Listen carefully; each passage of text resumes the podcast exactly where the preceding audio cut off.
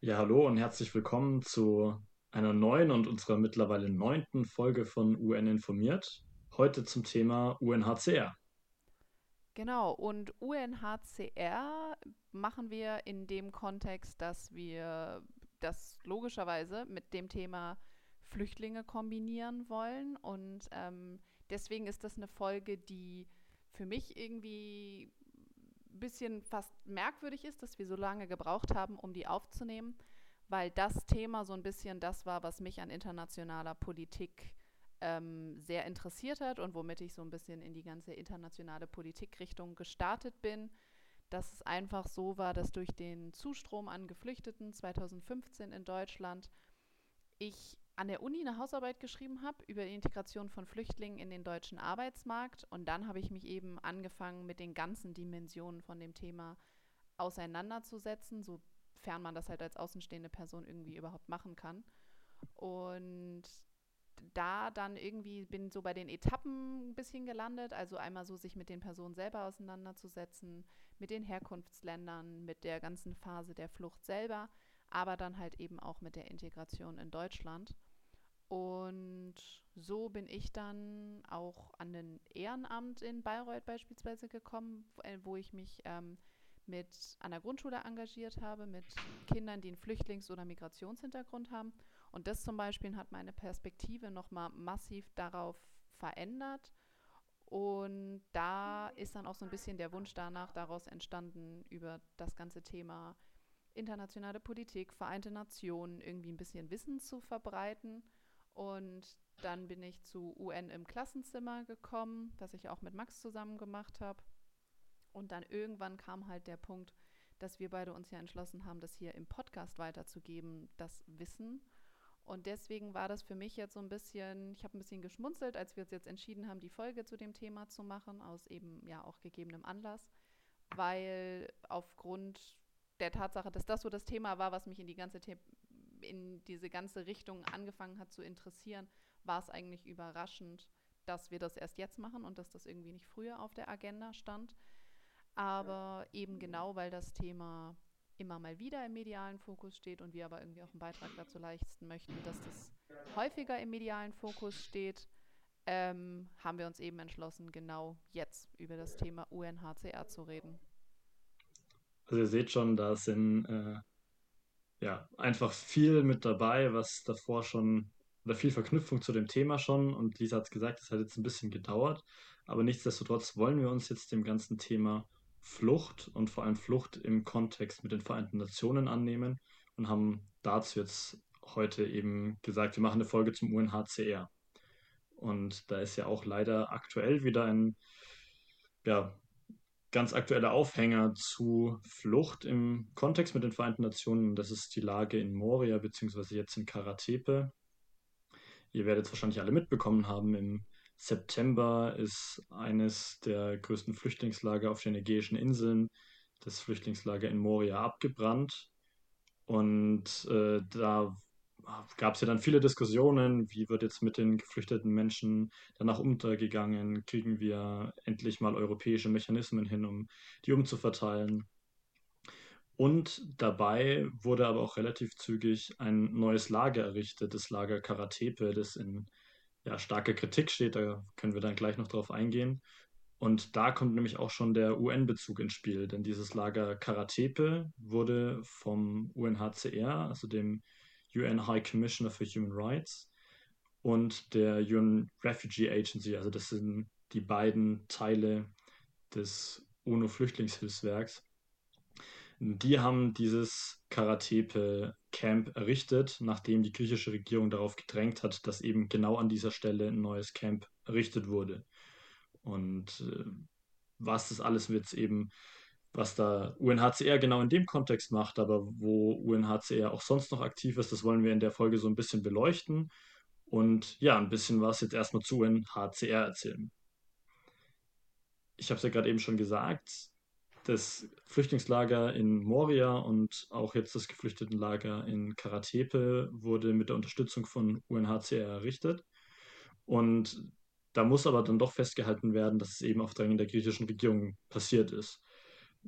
Habe ich ein kurzes Statement von einer Person, von Charlotte Walser, die bei UNHCR sich engagiert hat, in Karatepe, die gesagt hat, für den UNHCR steht fest, dass das neue Lager Karatepe nur eine Notlösung sein kann. Es braucht andere Lösungen, auch angesichts des nahenden Winters. Der UNHCR hat seine Sorge gegenüber den griechischen Behörden zum Ausdruck gebracht. Die Lebensumstände im Lager müssen dringend verbessert werden. Große Mängel gibt es vor allem bei der Hygiene, der Gesundheits- und der Wasserversorgung. Und dabei spricht dann der UNHCR auch von unmenschlichen Zuständen. Ja, also ich finde, das ist, ich finde das krass, wenn man das immer so in diesem, in dem Kontext wieder sieht, weil obwohl die immer so klare Worte finden, passiert ja doch relativ wenig und ich glaube aber trotzdem, dass trotz der Tatsache, dass relativ viel darüber geredet wird, wir eine relativ ungenaue Vorstellung davon haben, wie eigentlich die Umstände in Moria sind oder eben Karatepe. Und ähm, deswegen wollen wir jetzt so ein bisschen drüber reden, was UNHCR dort vor Ort eben macht oder was deren Versuch eben ist, die Situation vor Ort zu verbessern. Ja, und wie es Lisa schon gesagt hat, es äh, muss da ein bisschen trennen zwischen dem, was UNHCR macht und was sie sich gern wünschen würden oder was auch wir und was auch ich mir eigentlich wünschen würde, wie wir mit den Menschen dort umgehen und welche Werte wir dann am Ende wirklich hochhalten würden. Aber auch da ist, wird mal wieder deutlich, welche begrenzten Möglichkeiten die Vereinten Nationen dann am Ende nur haben, wenn die Mitgliedstaaten nicht an einem Strang ziehen und die ganze Arbeit mit unterstützen. Und äh, dann ist eben nur das möglich, wozu UNHCR dann mandatiert wurde und aber auch gleichzeitig, welche Möglichkeiten und welche Rechte die Länder ihnen dann jeweils geben. Und dazu hat zum Beispiel das UNHCR in Moria und jetzt dann auch in Karatepe beziehungsweise in vielen weiteren Camps auf den Ägäischen Inseln eine Außenstelle eingerichtet und ist vor Ort, ähm, unterstützt dann aber auch bei der Unterbringung von Asylsuchenden und leistet ganz viele Koordinationsaufgaben mit Behörden. Aber wie gesagt, auch das Camp wurde beispielsweise zu großen Teilen von äh, UNHCR mit errichtet. Also da wurden Zelte bereitgestellt, äh, Schlafsäcke, Decken, Solarlampen und ja, alles, was es erstmal dafür braucht. Und auch da fand ich das wieder ganz interessant zu lesen, dass auch der UNHCR da sieht, dass da natürlich eine berechtigte Kritik daran ist und wie kann man jetzt wieder direkt so ein Camp machen, können wir nicht endlich mal an langfristigen und sinnvollen Lösungen arbeiten. Und haben sie gesagt, ja, sehen sie eins zu eins genauso. Der Punkt ist aber nur, gerade sind die Leute einfach auf den Straßen und hatten überhaupt keine Möglichkeit, irgendwo Zuflucht zu finden.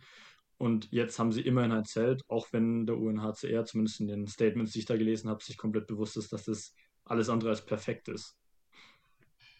Ja, ich meine, klar ist das perfekt, aber faktisch, äh, wir, sicher brauchen wir langfristige Lösungen, aber wie du sagst, jetzt sind vor Ort und wie du eben in dem Statement gesagt hast, unter schlechten Hygiene-, Gesundheits- und Wasserversorgungsumständen die Menschen nun mal direkt vor Ort und dann muss ja auch diese Notlage in der kurzen Frist irgendwie gemindert werden.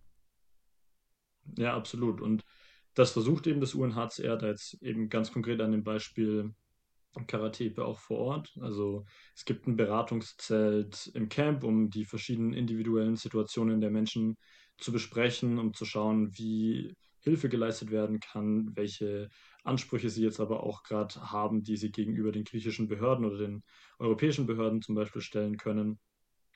Und versuchen dort eben einen Kontakt zu den Geflüchteten herzustellen und dann, wie gesagt, auch die ganzen diese ganzen Materialien mit auszugeben, äh, wie Zelte und Schlafsäcke und so weiter. Und dann aber auch zum, bei Familienzusammenführungen helfen. Also ich habe ähm, eine, einen Bericht gelesen, wie dann Menschen, die zu unterschiedlichen Zeitpunkten geflohen sind, dann auch mit Hilfe des UNHCR eben wieder zusammenfinden konnten. Und all das passiert jetzt gerade, auch gerade unter den unmenschlichen Zuständen in, in Karatepe. Äh, und der UNHCR weist aber dabei jedes Mal wieder darauf hin, dass die Bedingungen sehr schlecht sind, dass das Lager nicht für den Winter geeignet ist und dass es endlich andere Lösungen braucht und mehr Unterstützung für den UNHCR, aber auch mehr Bereitschaft, den Menschen wirklich helfen zu wollen, weil sie sich bewusst sind, dass das, was sie jetzt gerade leisten können, eben nur ja, das absolut Mindeste ist, aber dass es am Ende nicht langfristig helfen kann. Mhm. Wenn wir jetzt mal vom, von dem, was Sie gerade vor Ort leisten, so ein bisschen auf die höhere Ebene gehen und so auf die Ebene als Organisation und nicht so sehr um die auf die Umsetzung vor Ort, dann würden wir da natürlich euch auch noch ein bisschen was zu erzählen wollen, einfach damit ihr auch so ein bisschen den Hintergrund versteht, von wo UNHCR etc. kommt. Also wie gesagt, das äh, UNHCR, die Abkürzung hat Max ja eben schon gesagt, steht eben für UN High Commissioner. Äh, nee. For doch. Refugees. Ja, danke. Ihr seht, also die Abkürzungen verwirren uns manchmal auch noch. Ich bin, na, ich sag jetzt nicht, mit welchen beiden Abkürzungen ich durcheinander gekommen bin, sonst verwirre ich euch doch noch mehr. Ähm, genau, High Commission for Refugees, danke Max. Ähm, und da gibt es eben dann auch den sogenannten High Commissioner, sprich den Chef der ganzen Angelegenheit. Ähm, und der ist immer für fünf Jahre im Amt und jetzt eben in diesem Fall bis Ende 2020. Das ist äh, im Moment Filippe, Filippo Grandi, ne? Korrekt, ja. Okay. Der ist jetzt eben seit fünf Jahren der High Commissioner und leitet das ganze UNHCR und ist das Gesicht dieser ganzen, der ganzen Organisation. Und leiten tut er das eben aus Genf. Ähm, die sitzen genau wie, die, wie viele Menschenrechtsorgane in der UN eben in Genf und sind in 135 Ländern weltweit vertreten. Und ihr denkt euch vermutlich schon, dass aufgrund der Thematik und aufgrund der großen Anzahl an ähm, Geflüchteten und Menschen, die aktuell sich auf der Flucht befinden, äh, eine große Anzahl an Personal benötigt wird. Und es sind im Moment ca. 17.000 Menschen, die für UNHCR arbeiten. Ich bin auch sicher, dass die irgendwie in Deutschland euch schon, also die UN-Flüchtlingshilfe jetzt, euch ähm, bestimmt schon mal in der Fußgängerzone über den Weg gelaufen ist oder einfach ähm, auch bei Online-Spendenaufrufen oder die auch immer wieder halt ähm, Maßnahmen koordinieren, wenn dann, ähm, sag ich mal, konkreterer Anlass besteht als die dauerhafte Arbeit, die sie halt einfach über das ganze Jahr hinweg leisten müssen.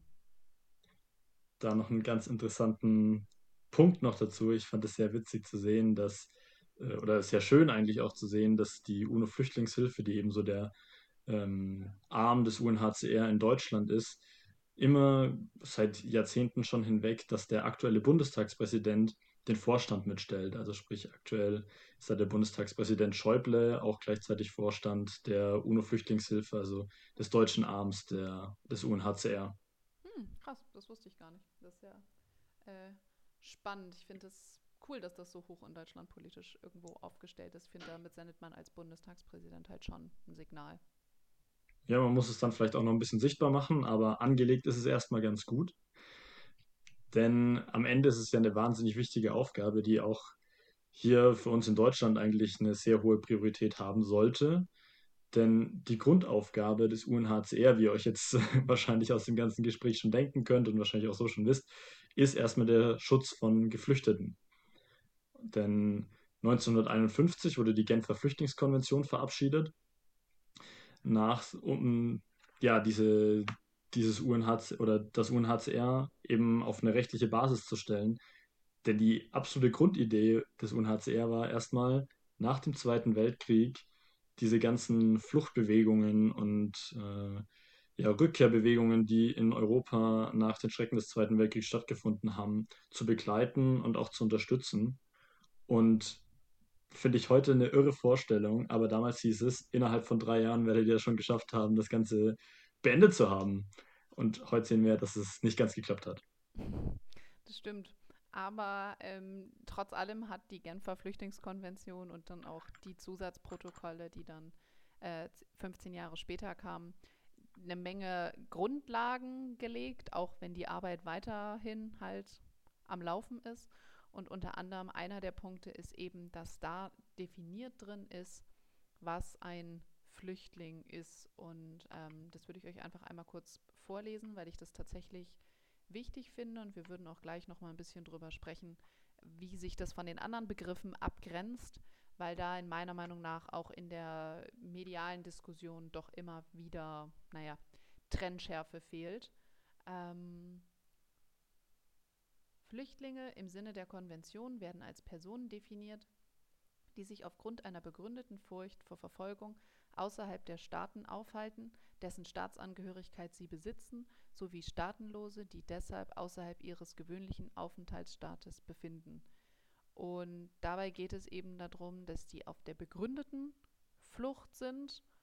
Und das kann Verfolgung sein aufgrund von Religion, aufgrund von politischen Überzeugungen. Also, dass die Sicherheit der Person praktisch an dem Ort, an dem sie eigentlich staatsangehörigkeitstechnisch sozusagen gemeldet ist, nicht mehr sichergestellt ist. Und das finde ich einen irren Punkt, weil es war mir davor auch nicht wirklich klar, wenn Menschen jetzt vor ähm, einer kriegerischen Auseinandersetzung, vor einem Krieg, einem Konflikt in ihrem Heimatstaat fliehen, heißt es noch nicht zwingend, dass sie auch Flüchtlinge im Sinne der, der Genfer Flüchtlingskonvention sind, sondern man muss eben diese diese Diskriminierung, dieses besondere Element hinzutreten, dass sie aufgrund ihrer Religion, politischen Überzeugungen, Sexualität, wie auch immer, nochmal gesondert verfolgt werden. Und da spricht natürlich oft vieles dafür, dass es auch in so einem Kriege, im Krieg oder so einer Auseinandersetzung ist. Aber nur vor einem Krieg zu fliehen, so ja abscheulich, wie sich das gerade anhört, reicht noch nicht, um unter die Genfer Flüchtlingskonvention zu fallen. Das fand ich schon irre das stimmt. Das ist halt, du brauchst noch mal dieses, ja, so inhuman sich das anhört, dieses Schippchen obendrauf. Ähm, aber trotz allem sind ja nicht nur Geflüchtete oder in dem Fall wirklich Flüchtlinge auf der Flucht, sondern es sind auch wirklich viele andere Leute, sag ich mal, nicht in der Lage, an ihrem Heimatort zu bleiben. Zum Beispiel halt eben ähm, IDPs, das steht für Internally Displaced Persons und sind praktisch auch Leute, die aufgrund äh, beispielsweise einer kriegerischen Auseinandersetzung fliehen, aber die das eben nicht über Ländergrenzen hinweg tun. Also weil im seltenen Fall die Leute nutzen den Krieg ja nicht als Ausrede, um fliehen zu können, sondern es ist halt einfach, dass die Lebensumstände für die Leute keine Lebensumstände mehr sind und dann fliehen sie aber in den meisten Fällen halt auch nur so weit, wie sie müssen, um sobald es geht, wieder nach Hause zurückkehren zu können. Und deswegen gibt es weltweit eben auch viele internally displaced persons, sprich Leute, die innerhalb ihres Landes sich weiterhin aufhalten, aber eigentlich auf der Flucht sind. Also um das noch ein bisschen äh, deutlicher zu machen, ein Beispiel dafür ist äh, die Ukraine, in der ja viele Menschen vor allem aus den Gebieten ähm, der Ostukraine erstmal geflohen sind, aber meistens dann auch Zuflucht in den westlicheren Teilen der Ukraine gefunden haben. Und auch die, also die werden jetzt eben sogenannte IDPs. Aber ihr seht schon, am Ende ist dann diese Trennung zwischen, wer ist jetzt nach der Genfer Konvention wirklich ein Flüchtling, noch nach dem, nach dem Wortlaut, wer ist dann IDP, wer ist dann schon asylsuchend, staatenlos.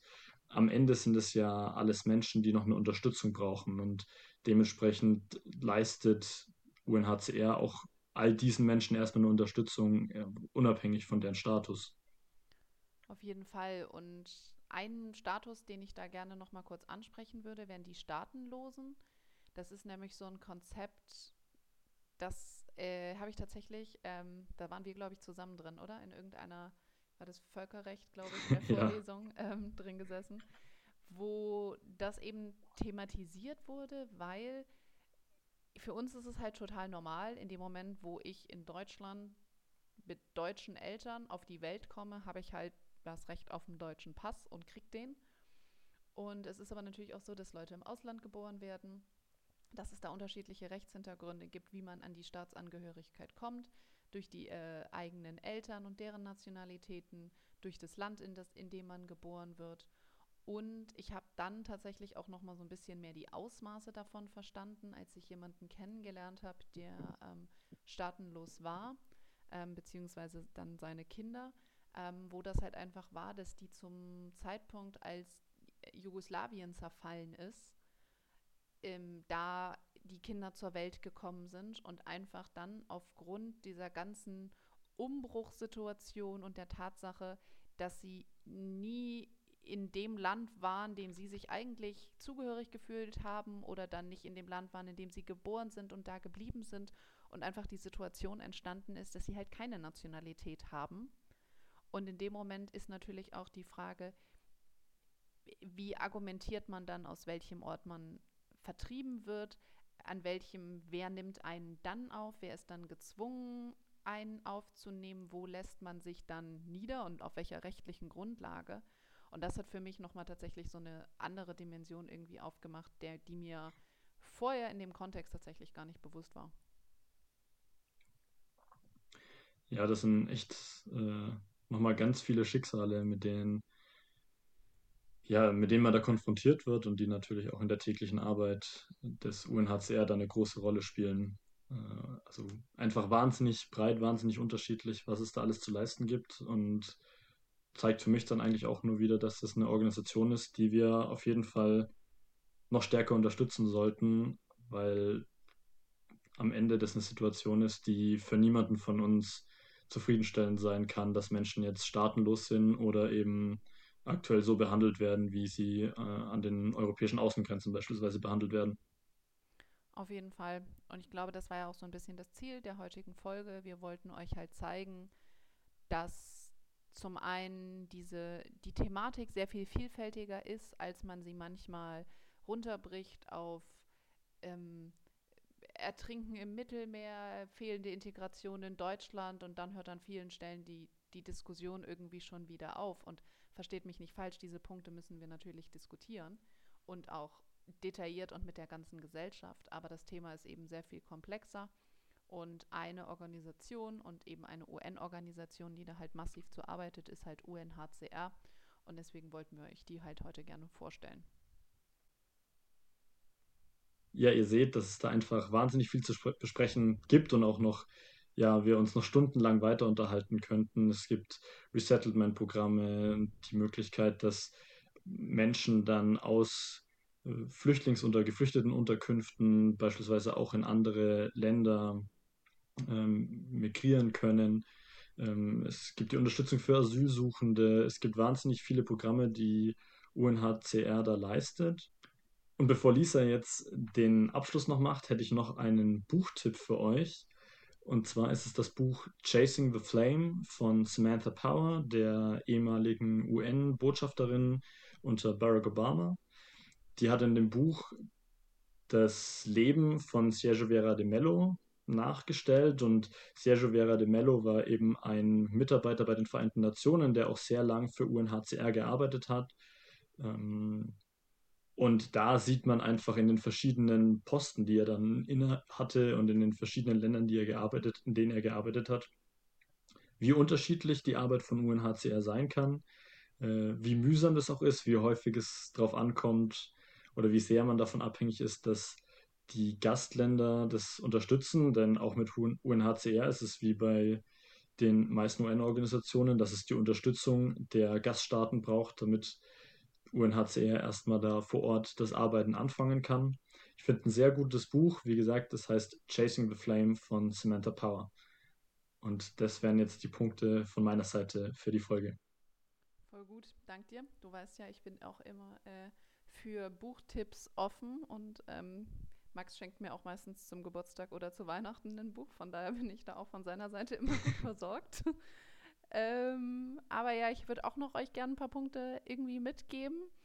Unter anderem, weil mir das Thema, wie eben am Anfang gesagt, super wichtig ist. Und der erste Punkt ist, dass wir natürlich super viel darüber diskutieren müssen, über die Schwachstellen im System, sei das im EU, in der EU-Politik zu dem Thema, sei das zu den Außengrenzen, etc., ähm, dass wir aber vor lauter Systemschwachstellen nicht die Individuen vergessen dürfen und trotz allem auch weiterhin über Integration, In Inklusion, Antirassismus diskutieren müssen. Und ähm, ja, wie gesagt, nur auf die, das System, ja, es setzt sich natürlich aus vielen Individuen zusammen, aber wir dürfen, glaube ich, auch die einzelnen Leute, die davon betroffen sind, eben nicht vergessen. Der zweite Punkt ist, bezieht bitte einfach öffentlich Stellung gegen Rassismus, gegen Rechtsextremismus, ähm, geht wählen, geht demonstrieren. Alles bitte natürlich Corona-konform, so in dem Ausmaße, wie es halt gerade möglich ist. Und teilt einfach das, was ihr befürwortet, die Meinungen, die ihr befürwortet und gebt auch nicht zwangsläufig zu große Aufmerksamkeit zu gegenteiligen Meinungen, weil das lebt auch dann manchmal einfach davon, dass man sie selber, trotz allem, dass man gewisse Meinungen nicht unterstützt, sie in den medialen Aufmerksamkeit rückt, anstatt dass wir manchmal meiner Meinung nach auch einfach die Gegenmeinung und die Meinung der Mehrheit wirklich mehr in den Vordergrund rücken sollten. Ähm, der dritte Punkt ist, dass wir natürlich auch unser eigenes Verhalten in dem großen Ganzen irgendwie beleuchten müssen. Zum Beispiel halt so in dem Punkt dazu, wie unser Konsum ist, wie unser Verhalten auf das ganze Klimathema beispielsweise sich auswirkt, weil unser Verhalten und unser Konsum ist in vielen Fällen ja der Auslöser für beispielsweise den Klimawandel und die aktuelle Klimakrise. Und das wird in Zukunft noch ganz große Konsequenzen haben, wenn wir uns dann sehr viel mehr mit ähm, Klimaflüchtlingen auseinandersetzen müssen und dadurch noch sehr viel mehr Menschen sich auf die Flucht begeben. Und deswegen müssen wir auch da, glaube ich, die Verbindungen herstellen zwischen dem Thema Klimawandel, was relativ viel im medialen Fokus ist, und eben dem Thema Flüchtlinge, Geflüchtete und UNHCR. Also ihr seht, letztendlich liegt es auch da wieder an uns und an euch. Wir müssen einfach aktiv werden und die Dinge unterstützen, die wir für richtig erachten, uns dabei aber auch immer wieder selbst hinterfragen. Wir würden uns jetzt natürlich wahnsinnig freuen, wenn ihr die Anmerkungen, Fragen, Ideen, die ihr jetzt zu der Folge oder zu einer anderen Folge noch habt, uns wie immer auf Instagram schickt. Dann können wir in der nächsten Folge darauf noch eingehen. Wir haben es jetzt mehrmals gesagt, das Thema ist bei Weitem noch nicht beendet. Es gäbe noch viel dazu zu sagen. Unser Ziel war jetzt erstmal euch die Grundlagen von UNHCR beizubringen. Und ja, wir machen dann gleich weiter mit einem sehr illustren Kreis, denn nicht nur UNHCR hat bisher zweimal den Friedensnobelpreis gewonnen, sondern einige von euch werden es vielleicht schon mitbekommen haben. Vor, dieses Jahr ging der Friedensnobelpreis wieder an eine UN-Organisation, diesmal an das Welternährungsprogramm, das World Food Program. Und weil das jetzt gerade so super gut passt, wollen wir dann die nächste Folge zum ja, zum Welternährungsprogramm machen und da diesen ganzen Punkt der Lebensgrundlagen, die eben auch für Fluchtbewegungen sehr häufig ein Auslöser sind, auch nochmal mit aufgreifen. Wenn ihr da Fragen habt, schreibt ihr uns sehr, sehr gern. Und ansonsten hoffen wir, dass jetzt mit der Folge von UN informiert zu UNACR wir wieder einen Teil dazu beigetragen haben, dass aus uninformiert UN informiert wurde.